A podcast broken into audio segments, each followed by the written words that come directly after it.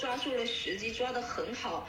你们怎么抓住的？嗯，巴菲特他说到，其实他对股市的变化，对经济的这个走势，他并不知道，他只知道说，在投资对象价格便宜的时候买入，他认为这个是小学四年级就应该明白的道理。而且当这个股市大跌的机会，呃，时间持续的越久，他可以买入更多，持有更多，呃，但是呢，就是去年的时候，呃，咱们投资界有一个言论，就是说你买低估呀，就是穷命，意思就是说投资啊不应该看估值，应该买成长，呃，甚至他们都认为说，呃，格雷厄姆过时啦。包括去年一直在热炒的那个金龙鱼啊，从一百四十八到现在跌到四十五块钱，所以从这一个角度上也是印证的，你投资是需要看估值的。嗯，您怎么来回应呢？呃，这个问题恰恰也是我认真看了好几遍的问题。当时那个提问者是非常佩服伯克希尔公司的，他说：“你们太牛了，你们一九六九年、一九七零年、一九七四年、一九七五年、一九八七年、一九八九九年、二零二零年。”每一次在资本市场危机的时候，你们总是大手买入，呃，就是他很佩服，他想问一下股神巴菲特和芒格，你们这一招是靠什么了？能教教我吗？于是巴菲特开始正式回答一个非常有实用价值的问题，就是价值投资者如何在资本市场上选时、选时机啊？那么对此，巴菲特说。首先，他否定了两点。他说：“我们从来没有关注过股市的涨跌。我买股票不是基于我认为这个股票将要马上上涨，或者不是认为这个股票已经止跌，不是。同时，也不是基于对宏观经济的研究。为什么不是这两个？”原因呢？巴菲特更直白的说，因为关于股市什么时候上涨，是不是止跌，关于宏观经济，根本不是巴菲特和芒格所能思考得了的问题。这个问题他没有能力思考，所以巴菲特就告诉你，我不是按照这个方法来选择股票的，也不是按照这个方法来决定什么时候买的。那么，巴菲特是按照什么方法决定什么时候买？股票呢？这里我概括了一句话，叫做“只关注值不值，不关注涨不涨”，或者更进一步的丰富，就是只关注我买的时候这个股票值不值那个钱，就不再关注涨不涨。其实他也不关注跌不跌。怎么理解这句话呢？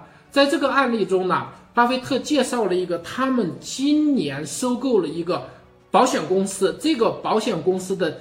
收购款是一百一十亿美元，投资者很好奇这项目是怎么做出的呢？巴菲特介绍了决策过程，那就是这家保险公司，巴菲特研究跟踪了六十年，六十年一直研究跟踪这个公司，所以巴菲特知道这个公司值多少钱。恰巧另一个事情是，巴菲特的朋友成为这个公司的 CEO，近期成为这个公司的 CEO。他成为 CEO，给巴菲特写来信说：“咱哥俩聊聊吧，要不你把我们公司买了？”巴菲特可以啊，咱俩到纽约见面。于于是见面了。在见面之前，巴菲特就凭借对这家公司六十年的研究和追踪，他知道这个公司值多少钱，因为这个公司是保险公司，是巴菲特核心能力圈儿。于是见了他的朋友以后，简简单单一谈价钱，他一看这个价格跟他的判断的内在价值。一算很合算，马上拍板一百一十亿，很快。所以在今年伯克希尔股东大会上披露的这个投资一百一十亿美元收购一家保险公司的案例，实际上巴菲特的决策完全基于值不值得。巴菲特是根据他值不值得来买的，比如巴菲特为了。让那个提问者知道，其实伯克希尔选时也不可能选到最低股价的时候，他讲了一个自己选时被套的案例，那就是在零八金融危机的时候投资高盛，投资高盛大概是零八金融危机的九月，巴菲特以一百一十多美元买入了高盛的优先股，并且获得了一个未来五年以一百一百多美元追加高盛股票的选择权。那么这个操作是在二零零八年九月，那个时候的高盛的股价是一百一，但是半年之后，高盛的股价最低跌到四十块钱。巴菲特说：“你看，我真的不知道股价的涨跌。我买股票的时候不是准确的预测股价要涨还是要跌。我要是真知道，呃，我什么时候涨跌的话，我就不会在二零零八年九月买高盛，我要半年之后买高盛了。那么他就是再次否定，我不是知道它会不会继续跌，或者是会不会马上要涨来买它的。我是知我是基于什么决定的？就是我判断你值多少钱。他当时大概认为高盛值两百美元。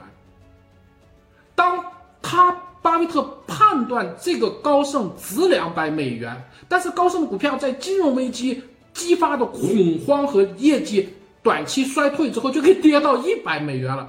于是巴菲特一下一看便知值，安全边际是一半了。那么这么大的安全边际就买，所以值不值？或者换成咱们现在投资的学术术语，有没有安全边际是巴菲特选时的唯一依据。如果你这个东西值一块，但是现在由于某种原因，这种原因又改变不了这个公司的内在价值，但是这个原因让这个公司变成了五毛，那巴菲特就坚决的买入。这个时候买入的全部理由就百分之百具备了。但是巴菲特买入以后，以高盛为例。六个月之后，高盛就跌到四十块钱，就腰斩还要多。而且我还要告诉大家，大概在一二年之前，高盛的股价都没有实质性回到一百一十块钱。换句话说，巴菲特买入高盛之后的半年，股价就又腰斩。然后买入三年之后，巴菲特没有实质性解套。当然，巴菲特买的是优先股，买的是那个选择权。但是实际上从股价层面，巴菲特就是套了三年。那么你可以看出，巴菲特说的是真话。我并不是基于预测这个股票马上会涨，或者是马上不跌来买的。我是他没说是基于什么的，我给他解读的，他就是基于值不值嘛。第一开始买那个保险公司那个案例，一百一十一元买元保险公司，他就见了个面，俩人聊了十块十块钱的，聊完就拍板了，因为他一直就知道你值多少钱，只要你告诉我个价格，我一评估就知道有安全性，马上就拍板，就这么快。也没什么，雇了三十个会计师，五十个律师，研究了四个月，最后没谈成，没有的。所以研究值不值是行为依据，这个我想，呃，是非常本质的，因为值不值是很容易把握的，但是它涨不涨，或者是会不会你买入后再跌，那个只有鬼知道，只有骗子、魔鬼和上帝知道，正常人都不知道，反正巴菲特不知道。如果你知道，你肯定比巴菲特厉害，所以所以巴菲特就不考虑了。他在话中说：“我跟芒格从来不研究买了以后是继续跌呢还是涨，我们对此根本不研究，因为我们研究不了，不知道。我们也不研究宏观经济，为什么？宏观经济从来不可能把有稳固内在价值公司的内在价值给打掉。所以一个公司说一发生战争，一发生宏观经济波动，它的内在价值没了，它压根儿就。”没有内在价值，那种公司本来就是脆弱的。你就是说误读了它有内在价值。真正有内在价值的公司，它永远不会因为战争呀、什么东西的疫情呀影响。比如说苏伊士运河呀、什么金字塔呀，很多优秀的公司根本就无所谓了啊。所以在这种情况下，不预测涨跌，不只预测值不值，只分析值不值，而且值不值是你可以把握的嘛。巴菲特曾经说过，投资人只需要做两项工作：一项工作是你知道这个公司值多少钱；第二，你看一下当前的价格和这个公司的价值的关系是不是低了。所以这里面就又回到老鼻子问题了。其实巴菲特就是格雷姆的学生，因为格雷姆的安全边际思想贯穿了他的一生。他买股票，买股票买选时问题，他把它转化成值不值的问题嘛。你只要有足够的安全边际，足够的折让，我马上就要买。我买了以后，你把我套三年，那你我又没办法，我预测不了。但是我们很多价值投资者说，我一定要在你上涨之前买，这个就是没有逻辑的，谁也预测不了什么时候上涨。第二，他说我买了以后不能跌。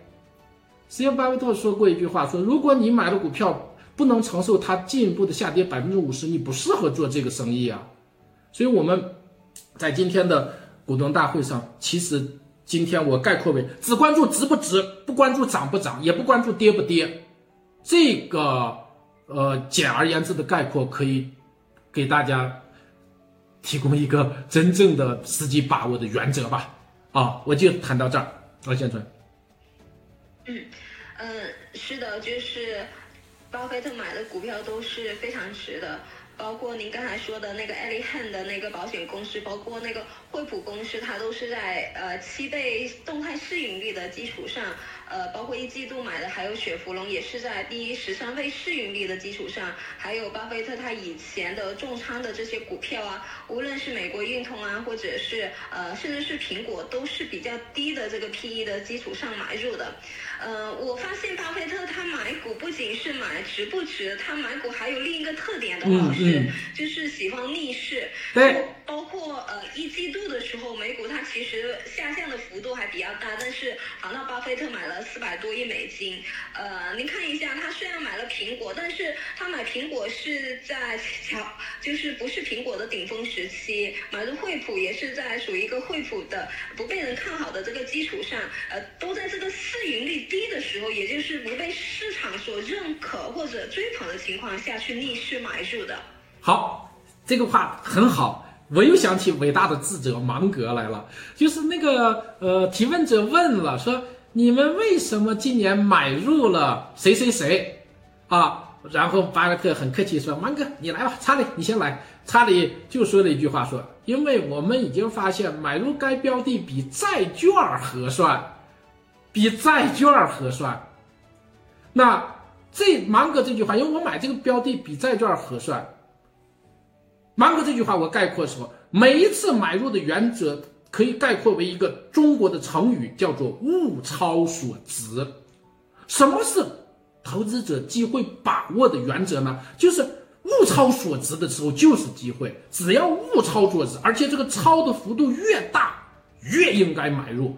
包括你买的仓位的轻重度，都跟这个物超所值的超额度有关系。只要物超所值就买入。王哥说：“我发现它比债券合算呀，比债券值钱了，超越了债券，物超所值。于是，这个是个大原则啊！整个伯克希尔公司，整个呃杰出伟大的价值投资者的时机选择买入下注的时间，就是等待物超所值，尽可能大仓位的在物超所值出现时候买入。只要物超所值还在加大，那就更要加仓。”于是问题来了，什么是物超所值了？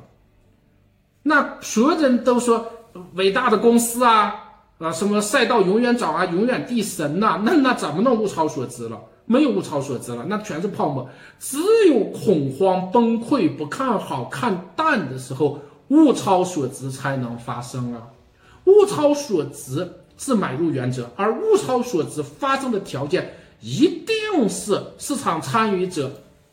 悲观啦，恐惧啦，崩溃啦，哭泣啦，这种情绪化的时刻才能物超所值。而作为价值投资者，他们总是立足于永恒的视角看待当下。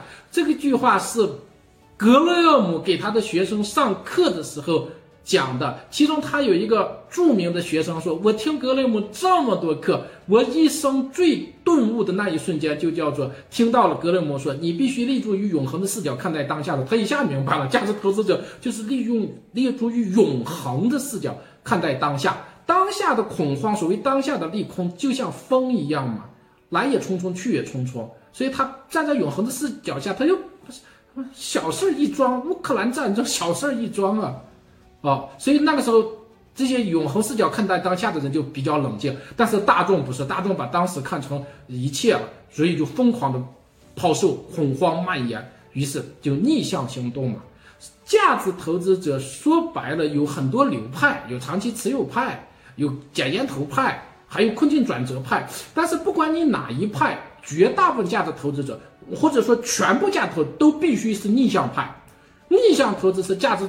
投资者的核心特征，不是长期持有是核心特征，逆向投资，价值投资的本质是安全边际，但是价值投资的行为特征不是长期持有，有的人家就很短期就兑现了，它的核心特征就是逆向，逆向无逆向不价值，别人恐惧我贪婪，别人贪婪我恐惧，人弃我取，人取我予，这个特征之下，因为在这个特征下，它才有物超所值啊，啊，它才有个超所值，这就是我对这个时机问题的。呃，思考所谓买股票只是基本面不看估值的那个就错的连谱也没了。咱们这个呃谈这些问题啊，真的是太遗憾了。竟然有人说买股票不要看价格，那要那不是傻瓜又是什么呢？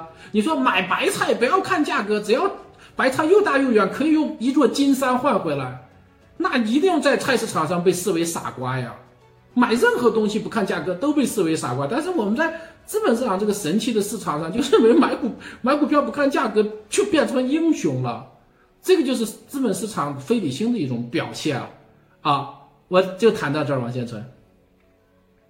嗯，好的，董老师，就是董老呃，伯克希尔他的持仓呀，就是有一个特点，就是说它是属于一个集中投资呃的这个。不会说分仓特别多，但是呢，他在这一次股东大会上，他提到了一个呃新的一个观点呢，就是说，伯克希尔一直都是持有比较多的现金。他说现金呢就像呃氧气一样，呃，包括呃他在去年底的那个呃他持有的现金和国债达到了一千四百多亿美元，嗯，到呃三月底的时候呃。也降至了一千亿美元，所以你怎么样子就是如何辩证的看待巴菲特？他又是集中投资重仓，但是又要持有现金，就是作为一个投资者，怎么呃去平衡这一个关系呢？呃，这个对我来说不是我的特长，因为我的特长是抽象思维，呃，就是建立概念、抽取逻辑、分析事物与事物的关系。那么关于资金管理呢，是仓位管理。你也知道，咱们公司这块我还真不管。为啥我真不管？我这个相对不是我的能力特长，我这个属于投资的技战术范围内，我应该是贡献不了更多的有价值的观点吧。只是我说的一个观点：价值投资者持有现金，它是为什么呢？它应该是等待市场非理性的崩溃。他应该是等待市场非理性崩溃，如果他不是等待市场的非理性崩溃，他只是说与伟大的企业共同成长，那么他早早就用把所有的钱都投上了，投到了公司了。因为毕竟随着时间推移，成长股总是要成长的。他实际上是等待以四毛买一块，他是等待别人把优秀伟大的公司按照垃圾卖的那个。瞬间出现，而且他相信市场一定会出现。我想我就能贡献这么一点观点吧。而且我还特别注意，我还王先生，我再补充一句，那就是说，伯克希尔的伟大和成功在于它由保险公司可以持续的提供相对稳定的低成本的资金。那么这个启发也是很有意义，就是说，如果你是一个投资者，你有一个稳定的现金流。能够给你不断的提供，那都是很有利的，很容易促成你的提提升吧，啊，这是我的观点。嗯，呃，这个也就是浮存金，但是另一个意义来说也是杠杆，也是杠杆。你你也讲过嘛，伯克希尔是没有杠杆的收益率是多少呢？我我记得你提供一个数据，百分之从那个一九五七年到。截止到去呃去年底，大概是年复合收益率百分之二十。但是它剔除了杠杆是多少？是加杠杆，如果是加剔除杠杆，大概百分之十五左右。啊，是的，它实际上是也有呃也有贡献。但是巴菲特的杠杆，我那年不是专访芒格时，我问了一下，芒格说伯克希尔是使用了杠杆，它的杠杆有几个特点，第一个就是长期。非常长的长期。第二个就是他没有一个强制卖出者，就是说他借来这个钱没有一个特定的债主每天逼你还债还债，他什么时候还债是由伯克希尔公司决定的，所以他认为在这种情况下使用杠杆有其道理啊，有其合理性啊，这是我的补充吧。嗯，好的，董老师，就是您刚才也谈到，嗯，巴菲特的一个顿悟时刻，就是呃，无论是呃投资者或者说作为一个个人，都有一个顿悟的时刻。那么作为巴菲特，他是呃九十九岁就接触这个股票，然后十一岁到十九岁这一段期间呢，他一直是在做这个技术分析，包括。股票这些图表的这个分析也看了大量的书，呃，就是尝试着很多呃买股票一些交投机交易的一个行为。但是直到他在十九二十岁的时候，他在阅读了格雷厄姆的《聪明投资者》之后，他有了一段顿悟的这个时刻。他发现自己以前所做的一切方法都弄错了。嗯，呃，包括他他还讲到一个很很就是就是一个现象，就是有时候观察一个企业十年了，但是突然某一天会发现，哎，好像是就是突然有一件事促成他改变了这一个想法，认为好像以前研究的都是错误的。所以，董老师，你有没有这个顿悟的时刻？然后你怎么样子去呃理解他所说的这个顿悟时刻？好，这段话我在那个今年伯克希尔股东大会文件中也看到了。巴菲特说：“我在十九岁的时候突然看到了格雷姆的一段话，使我意识到此前的所有观点都是错的。我一直等着巴菲特告诉大家那段话是哪段话，好像巴菲特也没点那段话。你看到那段话的内容了吗？没有，他好像是说在第八章的第二段。啊，就没有点出来。找不出来。”哦，好的，那就嗯不谈这个问题了。那么谈到巴菲特的顿悟时刻，我想跟你分享一个我的精神导师，就是我老看他，他叫严学通，是清华大学国际战略关系学院的院长。我的很多思想实际是来自于他，尤其是国际政治关系的思想。严学通有一句名言震撼了我：中国老说培养领军级人物。就是培养各行各业的大师级领军人物，这个你知道啊？中国政府要花钱创造条件来培养一个某一些行业的领军人物，是吧？然后严学通说，领军人物怎么能靠别人培养呢？所有的领军人物都是自己培养的，大师是没有老师的，大师都是自我造就、自我培养。那么我们看。巴菲特非常谦虚说：“格雷厄姆是我永远的老师。他看格雷厄姆的书籍，听格雷厄姆的讲座，参加格雷厄姆的公司。那么实，但实际上就在这个里，我们老说格雷厄姆很重要，格雷厄姆当然很重要，提出了概念理论。但是巴菲特瞬间顿悟，瞬间就接触接受，五分钟就结束。实际上，主要功劳应该是巴菲特。”其实巴菲特的那个给股东的信，包括价值投资者芒格所写的那些东西，在网上你几秒钟就能拿到。百几亿投资者又有几个人信呢？某个大师说了，我有短线法宝秘籍，大部分人就追过去了。所以，这里提到的顿悟是什么呢？就是这些杰出的人物。都是自己天天皱着眉头想想啊想啊想想的时候，他突然看到有一个人的书里写的，突然看到别人的一句话，这个时候他就顿悟了。这种顿悟表面上是别人的书、别人的话有很大作用，实际上他一直在求索，只是他那个思路没有办法打开。他如果他没有前期的自我求索的话，那个苹果掉地的时候。如果牛顿没有每天皱着眉头想这个事儿，那苹果就是把牛顿掉掉掉到牛顿脑袋上，把牛顿脑袋砸出血来，牛顿也想不出万有引力了。所以他的顿悟是表象，他一直在昼夜加班嘛，一直在思考。你看芒格、巴菲特都很勤奋呐，所以这里面体现出顿悟。顿悟不是偶然，说哎呀，我怎么没顿悟，我就去研究顿悟了。那你那你是错的，你得每天研究基础的学习求索。他巴菲特从十九岁之前想了很多，后来他一瞬间觉醒了，知道那些是错的。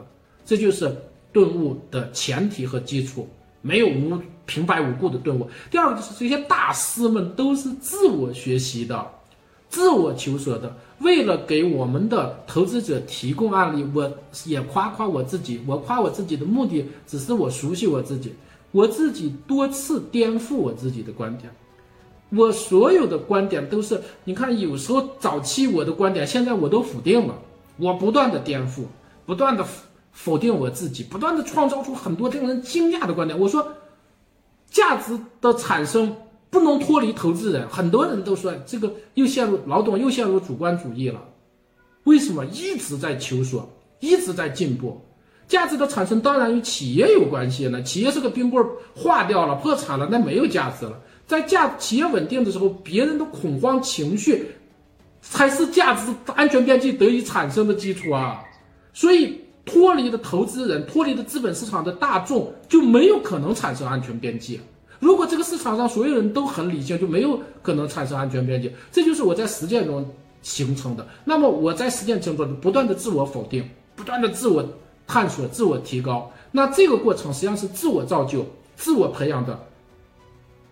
那齐白石有句话叫做“叫做学我者生，似我者死”。齐白石是中国著名画家，他有很多慕名的学生。他说了：“你如果你那个画跟我齐白石画的一样呀，你就死掉了，你就没有艺术价值。学我者生，结合你的特点，不断自我揣摩。”领会了一个属于你的体系，你就成了大师了。你每天学我模仿我说，巴菲特说了，每天要喝樱桃可乐，你也每天灌可乐，结果你是糖尿病，越灌越病情严重，是吧？所以就是大师是自学、自悟、自我培养、自我造就，还是袁学通先生，我的政治学的精神导师，清华大学的袁学通教授说。领军人物哪能培养了？都是自我培养、自悟的，啊，那么自悟呢，又是勤奋的积累作为基础的，没有这个勤劳勤奋是不可能的，啊，我自己还有一个特点，我不看书，我看书看，如果一天我的工作时间是十二个小时的话，我看书的时间不超过十分钟，那么我的时间在我一天工作十二个小时，我有十一个小时零四十分钟在思考。就是这样的，就是思考自己，就自己思考，自己造就，自己探索，自己否定自己，自己把自己颠覆了。我自己，我看见很多神，基本上根本就没有神，根本就没有神。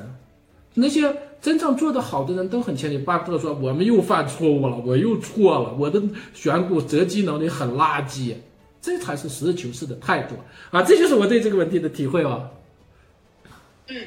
呃，董老师，我的理解是，这个顿悟呀，它是一个从量变到质变的过程，它属于一个厚积薄发的一个过程，呃，它就属于一个知识的慢慢的积累，人的能力的慢慢的提高才得到的。呃，就是如果你看到，就是有一位导师，甚至有一段非常好的话，如果你的认知能力只有一成，达不到他这一段话的十成的话。你你也没办法去顿悟，只有你提升自己的层次，达到呃这段话的这个层次的时候，你才能有所顿悟。对，你是你最好的老师，你是你的老师。就巴菲特今年股东大会上他说，你最好的一个选股投资就是投资你自己嘛，是自己培养造就自己，自己探索，自自我寻呃进步。嗯嗯，好的。董老师，就是我，我有一个个人的一个疑问，就是其实，嗯，每一年的股东大会，几乎巴巴菲特和伯克和芒格都会批评这种投机的行为，嗯，然后也是，嗯，抨击的很激烈，包括他今年也一再强调说，这特别是过去两年的股市，它就像一个赌场一样，呃，每天就像，呃，在老虎机上，呃，做赌博一样，就是他就是说这一个。投机的这种方式啊，他认为是对财，就是说，呃，对这个系统是有风险的。然后我个人认为啊，这种投机的方式，它其实对一个人的身体健康和精力也是有有风险的，就是有影响的。您看一下，巴菲特、芒格两个人加起来的年龄达到一百九十岁，就是做价值投资，它是属于会长寿的。呃，但是做这种投机啊、短线交易啊这一些。他不仅危害社会，他对自己也是无力的。呃，您看巴菲特的这个股东大会有四万多人去参加，而且全球还有万万千千的投资者在视频上观看着视频，看着他这个文字。所以价值投资是属于大道的投机，但是为什么我接触到的这个，就是我了解到的这个投资市场，其实很多人还是热衷于去做投机。嗯，我就不明白为什么这种大道的事情，这种好的事情，大家不去做，而需要去做一个又损害自己又没办法获得呃长期财富的这一种行为。呃，包括他说，在那个一九六五年，如果呃这个交易员买了伯克希尔的这个股票，如果留存在现在，他会饿死。但是，一九六五年，呃伯克希尔的股票至今涨到现在有四万多倍，所以就是市场它是一个很愚蠢。呃，我就很不理解为什么大家要去做这个投机，然后不做这个价值投资。呃，以你的这个亲身经历和感悟，您是怎么去理解这个投机呢？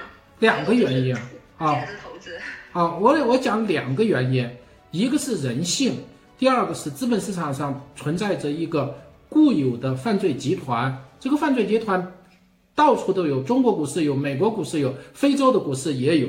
先说人性，有一个行为金融学家做过一个试验，他带着糖果到幼儿园，然后给孩子们说：“我发给你们糖果，如果哪个同学能够。”保证在一个小时之内不吃这个糖果，我会给他五倍的糖果。于是这个专家就把糖每块每个学生给了一个小孩给了一块糖，然后就离开了。一个小时之后，他又回到了这个幼儿园的同学们面前，因为你只要坚持一个小时不吃糖果，这一个小时就能获获得五倍的糖果呀。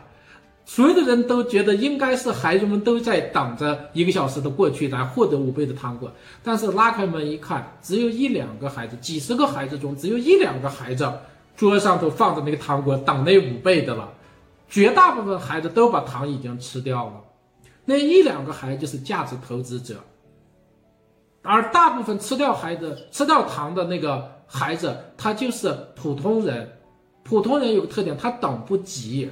普通人就必须急功近利，他必须眼前兑现，延迟满足对于普通人来说是反人性的，做不到的。在一大群孩子中，只有一两个孩子啊，一个小时以后就五倍的糖果来了，他就等一个小时。这俩孩子将来是价值投资，所以怎么选择价值投资，可以到幼儿园不断的做这个实验。那么，这就是人性，人性等不。等不及，巴克的原话叫“没有人愿意慢慢变富啊，都想暴富，这是人性。所以你给他讲道理，说你过几年会多多么富有，绝对不行，绝对不行。说哎，现在马上就涨停，那全部就杀入了，这是人性。除了这个人性以外呢，今年伯克希尔股东大会连非常谦虚、很少批评人的巴菲特都和芒格一样。公开批评，就是在资本市场上，中介机构，什么资产评估师、咨询师、投资顾问，它都是一种挣客户钱的主体。他们在呃支撑这个资本市场，什么有经纪商？你说的那个罗宾汉，我不太知道那个罗宾汉是个啥东西啊？呃，经济商、顾问，呃，分析师，包括评级机构。这些机构他也得养活老婆孩，他的钱从哪来了？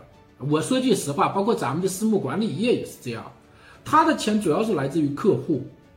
那么客户给他钱，客户只有交易频繁的交易，他才能挣钱；频繁的买卖，才需要咨询意见。所以这些主体呢，八芒在今年会议就尖锐的指出，他们除了坑害市场、坑害出资人，他们是有害于资本市场的。但非常不幸，资本市场还靠他们聚在一起，所以他们的出现结合上人性，就导致人不愿意理性价值投资，利益集团或者叫犯罪集团，他又希望大众不要搞价值投资。你看价值投资，你怎么挣价值投资的钱呢？价值投资自己研究自信，就是自己独立思考，他不需要咨询机构，他也不频繁交易。它导导致整个这个金融体系没办法从他们身上挣钱，所以金融体系就不会推广价值投资，甚至金融体系会排斥价值投资的。他们推广的一种顺人性的东西，金融体系都是顺人性的。在这里呢，我就让大家看一下，在整个今年的股东大会上，芒格是一如既往的批评犯罪集团。资本市场很多人在犯罪，在骗人。巴菲特一样啊，一样说这个话呀。包括那个赛道泡沫，不像赛道泡沫，参与赛道泡沫的多少人受益了？销售赛道基金的受益了，管理赛道基金的受益了，所有的人都受益了。最后谁受损了？终极出资人呢？然后他们说下跌不是由于赛道泡沫崩溃导致的崩塌，而是乌克兰。乌克兰有什么责任呢？乌克兰离中国十万八千里，所以这个就是，就这样，就资本市场是最肮脏的嘛，最肮脏。我自己在中国 A 股上属于不断抨击市场的罪恶的。我认为中国资本就是全人类的资本市场上是系统的犯罪，只是他们被冠之于什么金融金融的头头衔吧，啊，这个没有办法，这是我的观点。嗯。好的，董老师，嗯，这一次股东大会还谈到了一个重点的词，呃。巴菲特在文中也提到了几次，就是关于这个企业的文化。他认为这个公司的企业文化占到了百分之九十九的这个几率。对。他认为就是呃，伯克希尔这个公司，它不仅是一个百年的老店，而且是因为它具有了这种企业文化，它会永久存在。所以您怎么样子去理解这个企业文化在投资中的重要性和地位？好的，这个问题很具体、很现实喽。咱们谈谈招行吧，伟大的招行出了什么事儿了？你再说一说吧。呃，就是田慧宇呃被另有任命，然后呃导致这个股价的在短期之内跌幅达到百分之十几，呃市场处于一个恐慌中，认为呃。招行的这个董事长，呃，就是会因为这一个董事长的这个问题，和连累到这个公司整个公司的这个价值的这个判断。好，那我再问你，王先存，你看了巴菲特的二零二二年股东大会，提到了一个企业的价值完全来自于文化，占百分之九十九点九，因为这个问题是在。那个有一个投资者问说：“巴菲特先生，如果你们不在了，这个伯克希尔公司有价值吗？”这个问题从巴菲特说的：“说这个伯克希尔公司的价值不在于我们我和芒格，而在于我们塑造的伯克希尔固有的特定的文化，因为文化企业文化占公司价值的百分之九十九。按照这个逻辑，我问你，王先纯，你认为如果按照巴菲特的原则，巴菲特如何评价？”招商银行的前核心高管，呃，不正常的离职引发的中国资本上对招商银行股价的大，呃，招商银行就损失了千亿吧？啊，我们在这里不是谈招商银行的股价，是谈价值投资之道的。你认为巴菲特如果知道这个事儿了，中国投资者有一个中国投资者提问，比如说这个投资者就是你，他是王先生，你出现在。股东大会的现场，你说我叫王先存，我问一下伯克希尔的两位掌门人巴菲特、芒格先生，我们中国有一个招商银行管理层被调走了，股价跌了，这个正常吗？巴菲特会怎么说？嗯，他他会说，如果这一个公司、这一个企业，它的企业文化还是继续维持保留的话，那么对他公司是几乎没有影响的。所以可以得出个结论，按照巴菲特回答。巴菲特、芒格退休后，伯克希尔会不会继续延续着现有的价值这个问题的话，套在招行的这个事件中，可以得出这个结论：市场的反应和情绪是不正确的。能得出这个结论吗？对，好，可以。所以，一个这就是我们说，我们价值投资者是要保持理性，是保持是人性，但是人性博弈的基础是客观标的物啊。所以，我们所有的价值投资者都不可以不研究标的物，而标的物的价值到底是依托于管理层，还是依托于其他因素呢？巴菲特、芒格今天在伯克希尔股东大会上给出了说，依托于企业的文化，这个真的是大师的睿智呀！他也没说依依依托于专利，依托于那些呃现金，依托于技术这些大家认为的东西。他强调是文化，强调是文化，这一点我们要高度重视。一个没有文化的企业也就没有价值了，是吧？这就是咱们公司不断的强调价值观重于一切，包括咱们在市场开发、客户选择后强调，如果跟咱们的价值观不一致，咱们是不能够贸然的呃建立商业关系的，因为确实是文化价值观的一致性决定了这个企业的未来。为了论证这一点呢，我来替芒格、巴菲特证明为什么企业文化。是企业价值百分之九十九的重要性，因为巴菲特说出这句话之后，他没有论证啊，没有论证，我来给论证。现在是五一节，我正处于内蒙古包头，我在我妈妈的家里。这个内蒙古包头，大家说，哎呦，内蒙古远啊，我辽阔的草原上的牧民，但是内蒙古包头是纯汉人建立的城市，它的。它的少少数民族中，回族的人口数比蒙古族还要多一些。它是哪些汉人？它是纯晋商建立的城市。最早的包头市有一句话叫“先有富圣宫，后有包头城”。富圣宫是什么呢？富圣宫就是乔氏商业创始人乔贵发创创立的商号，富圣宫商号。大家都说山西祁县著名大商人乔氏商业是中国现代商业史的传奇家族，但是你大家都不知道，这个传奇家族的商业创业的起点不在山西，他们走西口来到了内蒙，他们内蒙的落脚点就是包头，他们在包头从事了商业，所以乔氏商业属于晋商，晋商是中国历史上最杰出的商帮。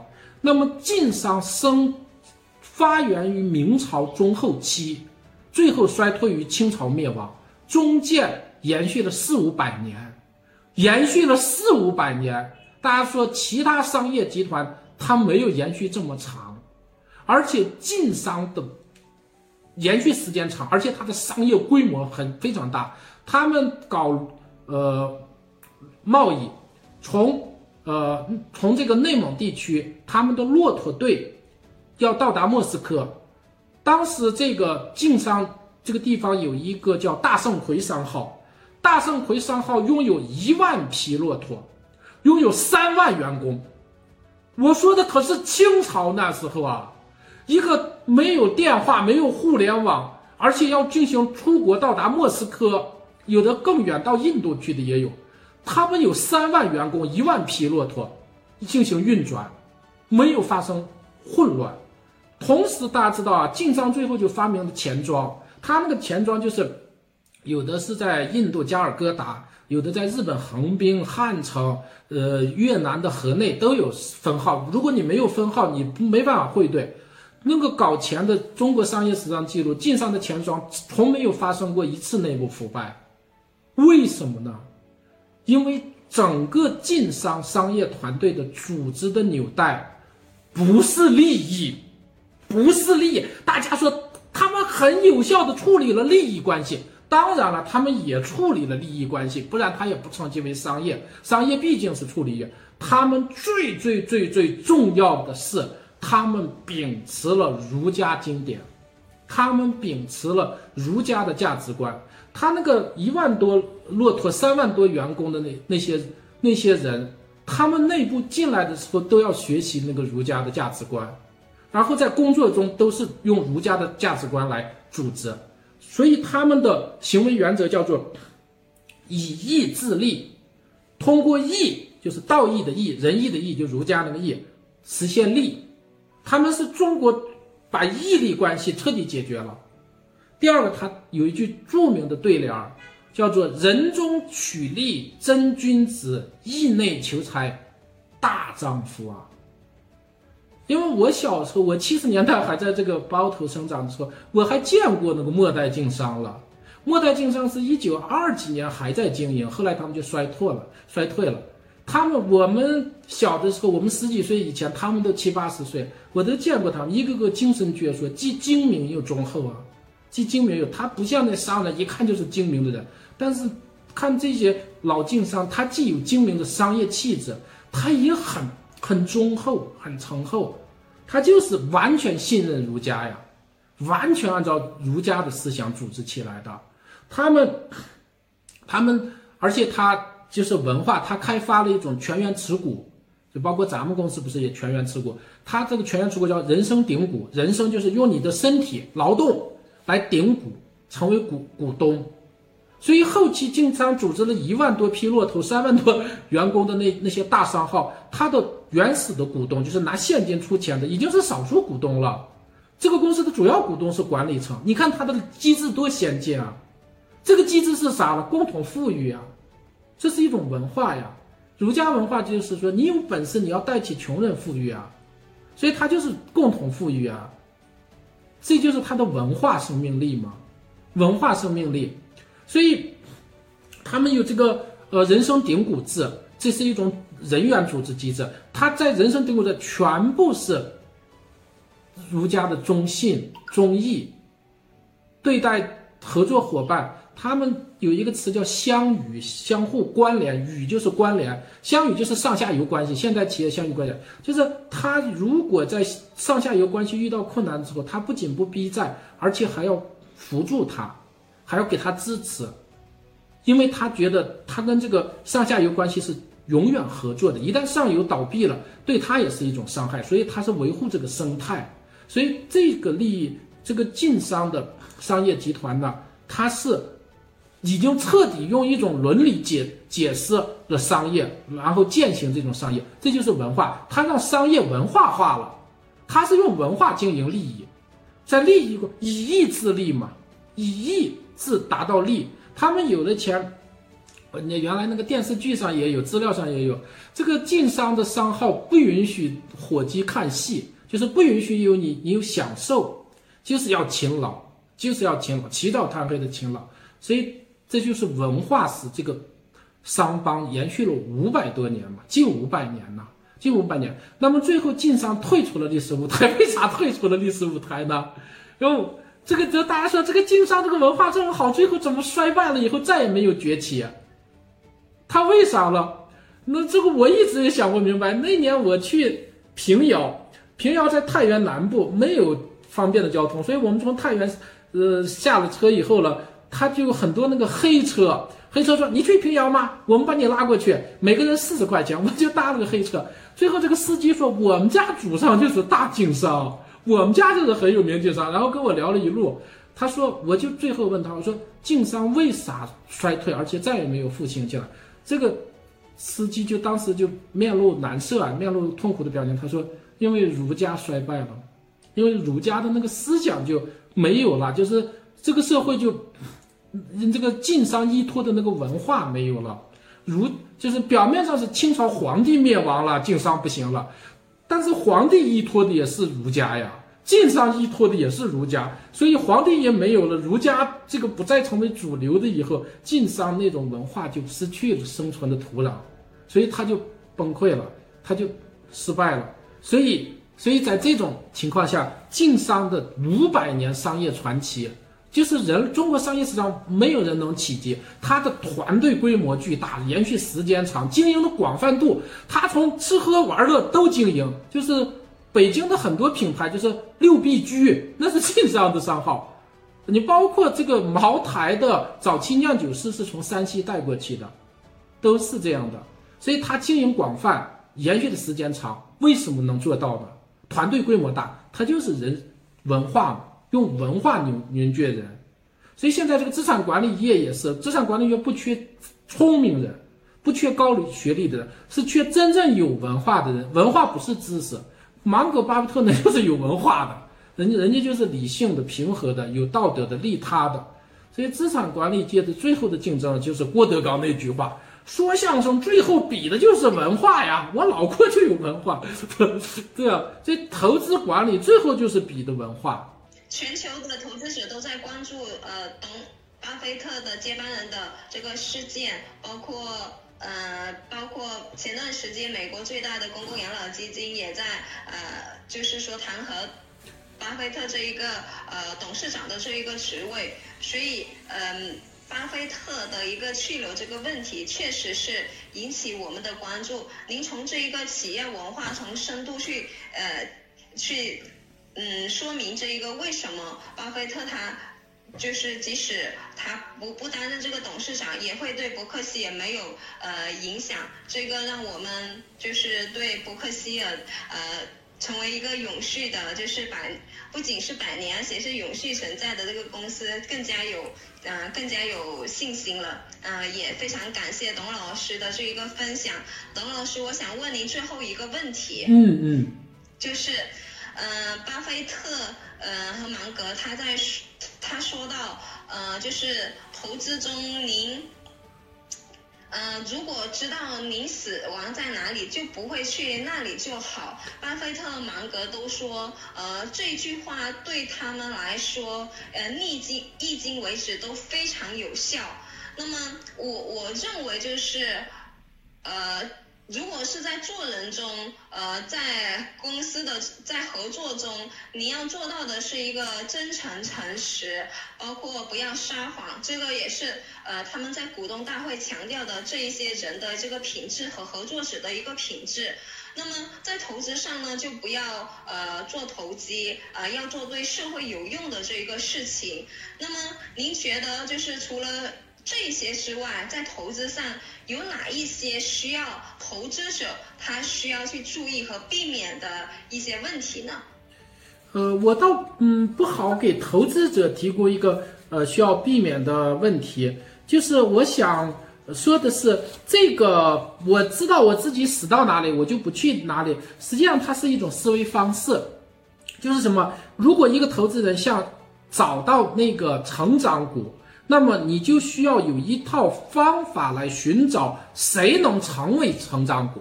在这个问题的思考中，其实你它等效于另一个问题：谁不能成为成长股？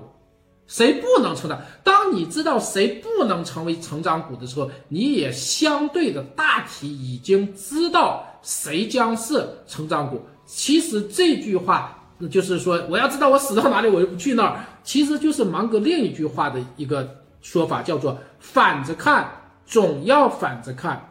我们知道，我自己做基本面研究，很多时候我，你知道我看什么的吗？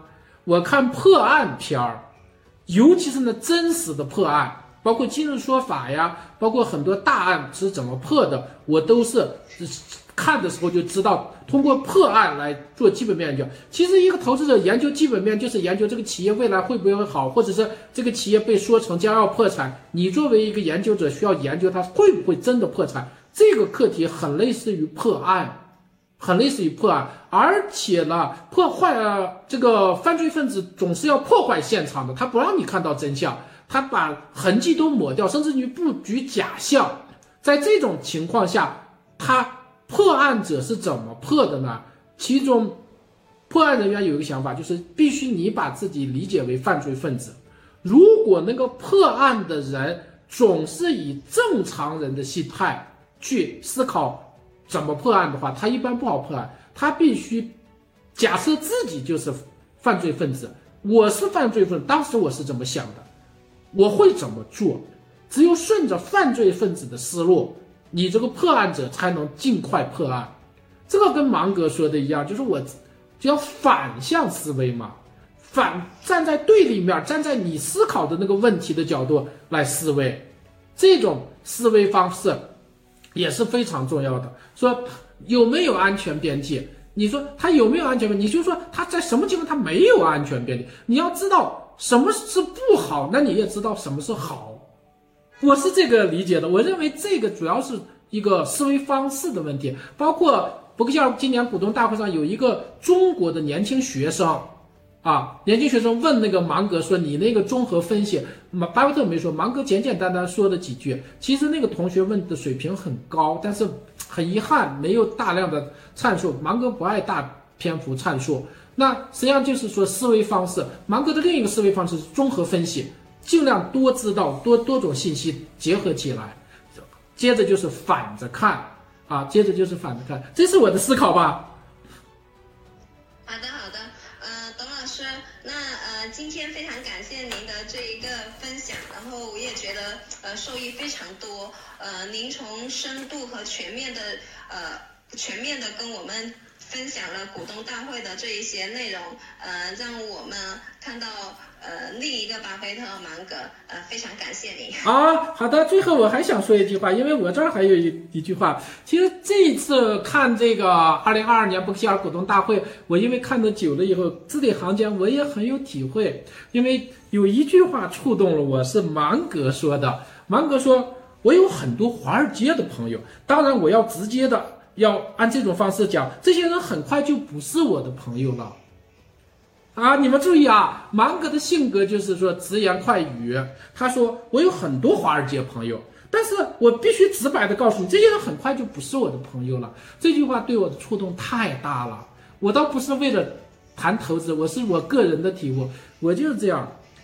我说不如芒格，我没有那么多朋友，但是确实有朋友。朋友这个动物是很危险的，不要乱交朋友。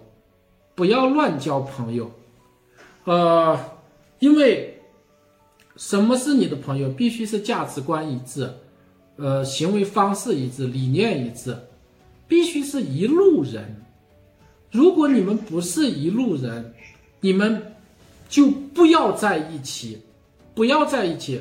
你你实在发现你没有必要盲目交朋友，谁都需要朋友。但是朋友有一个前提条件，必须价值观一致，原行为原则一致，理念一致，甚至连性格也稍微有点相似性。这个也解释了为什么芒格说很快我们就不是朋友了，因为不是一路人。那么朋友是这样，更进一步的，就像这个中国资产管理界，就像包括我们灵通盛泰公司，我们有一个就是特殊的朋友，就是客户，这个客户。应该也必须符合朋友的标准。如果他不是朋友，他也就不可能成为客户，因为他没有和你一样的价值观，却把一笔重要的利益跟你混合起来了。这个时候你不可能处理好相互的关系。你想一想，就像咱们作为私募资产管理公司，最低的。呃，法律规定的出资人的金额是一百万，在一百万里呢，对于绝大部分是一个重大的利益，把一个重大利益交给另一个人和他一起合作管，那这个这个做法本身的前提条件就必须是这个出资人和管理人是朋友，如果他没有这个朋友前提，而且是真朋友，是真的朋友，如果他没有这个真朋友前提，他怎么可能俩人能共这个百万级的合作呢？对不对？所以，朋友要有价值观一致，是真心的。第二个就是，呃，在现实的社会经济过程中，其实商业关系，尤其是资产管理公司，资产管理公司不是一般意义的一次性商业，它是商业合作关系形成以后才开始交往过日子。这个关系的特殊性，使得客户和管理人必须首先具备了朋友关系，或者你一开始没具备，慢慢交往成为朋友。没有这个朋友的关系，你就没有互信。一旦股价下跌，它就会关系就破裂了。在这种内在的要求上，我就讲，就现代那个金融体系那个代销模式，那就根本就没有朋友可能性，俩人根本就不认识。销售机构把一个想发财的人介绍给另一个承诺对方可以让他发财的人，俩人就呃形成利益合作关系。在形成利益可能这个代销者是不让。客户和这个管理人见面的，因为他俩一见面，代代销者就被甩了，所以代销者避免被甩，他要控制这个合作关系，他就不让认购者和管理人见面，这纯粹是胡闹。公募基金、私募基金在这种机制下一定是非理性的，一定是非理性。你看，很多时候基金的销售实际上就是互相骗啊，我这个有点。我这个把自己带高嘛，我就要想一下芒格风格，互相骗。就是代销机构告诉你啊，某牛人牛基牛呃牛基金，一年就挣百分之一百，一年挣百分之一百，比贩毒的都厉害，他不可能长。但是大众就喜欢呀，就马上进来了。实际上这就是销售者和管理者用了一种假象骗别人了。但是大众也不知道，没有价值观的一致，就为了钱一拥而上。代销者中间一撮合，自己挣大量的代销费用，大家都是钱互相骗，这个真的是一种罪恶。现代金融体系有它的先进性优势，促成了资本市场，促进了商业，但是这个体系也先天就带有丑恶性，丑恶性啊！所以我就最后谈一下这个。另外就是说，呃，我自己在交朋友这块负面经验也比较多，所以说不要轻易交朋友。原来我我有轻信的毛病啊，我觉得对方就挺好，但是后来真正接触就不那个不那个什么了，所以我现在不敢轻易交朋友。所以山西有个著名人物嘛，这个人物也是很实际上很有才华的，叫阎锡山。阎锡山，阎锡山，我那天去南京总统府了，看到国民党历史上，阎锡山写过很多理论著作。阎锡山是一个在日本留学的，他有很高的文化，他也是军人，他也是写书，论证中国文化和世界。阎锡山说过，阎锡山有一个话就是什么，不和交往十年以，就说如果对方跟自己交往的十年时间没达到十年，他是不会跟他当朋友的，所以慎交友。是叫你朋友越多越危险，好，谢谢大家，谢谢王建春，我就说到这儿。嗯，好的，董老师，呃，他他对朋友是这样子，但是巴菲特他对嗯。就是对股东是特别好的。他说他一年到头都在写信，然后他包括他现在已经在想着明年要写呃写信的内容了。呃，他和他的股东建立的是一些长期的合作的这些关系，甚至他的有一些股东就是呃持有他们伯克希尔的股票已经有几十年了。所以呃，就是他们这种呃。嗯，模式跟跟您刚才讲的，就是中国基金、私募基金的这一或者公募基金的这个模式又是不同的，因为咱们的公司更像伯克希尔，就是跟他的股东建立是一种长期互相信任的，然后公平的对待每一位出资人的这一个呃关系和信和这个信任的基础上的。好，这关于这一点我还有不同意见，咱们不能像伯克希尔。为什么不能像伯克希尔？今年伯克希尔股东大会上出现了一个，有一部分人要罢免巴菲特的这个董事长的职务，这是一种悲剧，这是一种悲剧，已经出现了严重的问题。为什么？这是因为伯克希尔是上市公司，上市公司的股东是怎么得的？就二级市场买卖，就那韭菜们，就那些。呃，芒格、巴菲特所反对、否定的所谓赌徒们，他也可以买伯克希尔的股票。伯克希尔公司是没权利禁止别人买自己的股票，因为你是公共上市公司。这种机制就导致今天有人要求罢免巴菲特，而且有可能是六比一吧，比例其实也不少，超过了百分之十。那这实际上就是已经失本了，有点失本了。当有百分之十的人要罢免巴菲特的时候，其实，这个就太遗憾了。如果巴菲特他们不是上市公司，一直就是一个在朋友间在价值观一致的人，这个事情都就不会发生。包括芒格今年股东大会上愤怒的谴责：“你做过生意吗？那些提出罢免伯克希尔、呃罢免巴菲特的，你压根儿没做过生意，你就那瞎胡扯。”愤怒的批评指责。那这个现象就是巴芒都对此不满。为什么不满的事情在伯克希尔发生了呢？他放开了，他没有选择股东，或者他没有选择出资人，他咔嚓大门一开都让进来，那都让进来，人家就那样呀？不行，老八你老了，走。让小后生、小青年讲，那 的那巴菲特明知是错的，没办法。所以就是说，真正的资产管理公司不能成为上市公司，他必须对他的股东、对他的客户进行理念一致性的审核嘛。这是我要我要说的。伯克希尔走成上市公司能，当然他也很伟大，他能成为一个上市公司，但是他的支持者始终能够达到百分之九十，也很难能可贵了。好，这是我的补充。是的，就是刚才讲到的，呃，他遭到伯克希尔那个哈萨维的股东，美国最大的公共养老基金加州公务员退休基金的弹劾，呃，他要解除沃伦巴菲特的董事长职位，而且他的投票确实是达到了呃六分之一的这一个比例，嗯。呃，还是董老师，您考虑的比较周到。呃，非常感谢董老师的分享，今天我又多了一个思想的盛宴。好好，谢谢王先生，谢谢大家，我们再见。我想，我想补充一句啊，我每年都想解读一下巴菲特和芒格的伯克希尔股东大会，我而且我发现我欠债了，我回头要看一下历年的伯克希尔股东大会的视频和文本，力争在。呃，时间允许的情况下，把过去几年的我都解读一下。我发现我自己还是有点自负，我不爱看书，所以最近几年我阅读巴菲特股东大会也少了。呃，所以现在看来损失颇大呀，我要补课，补完课跟大家分享我的心得和体会。好，谢谢大家，再见。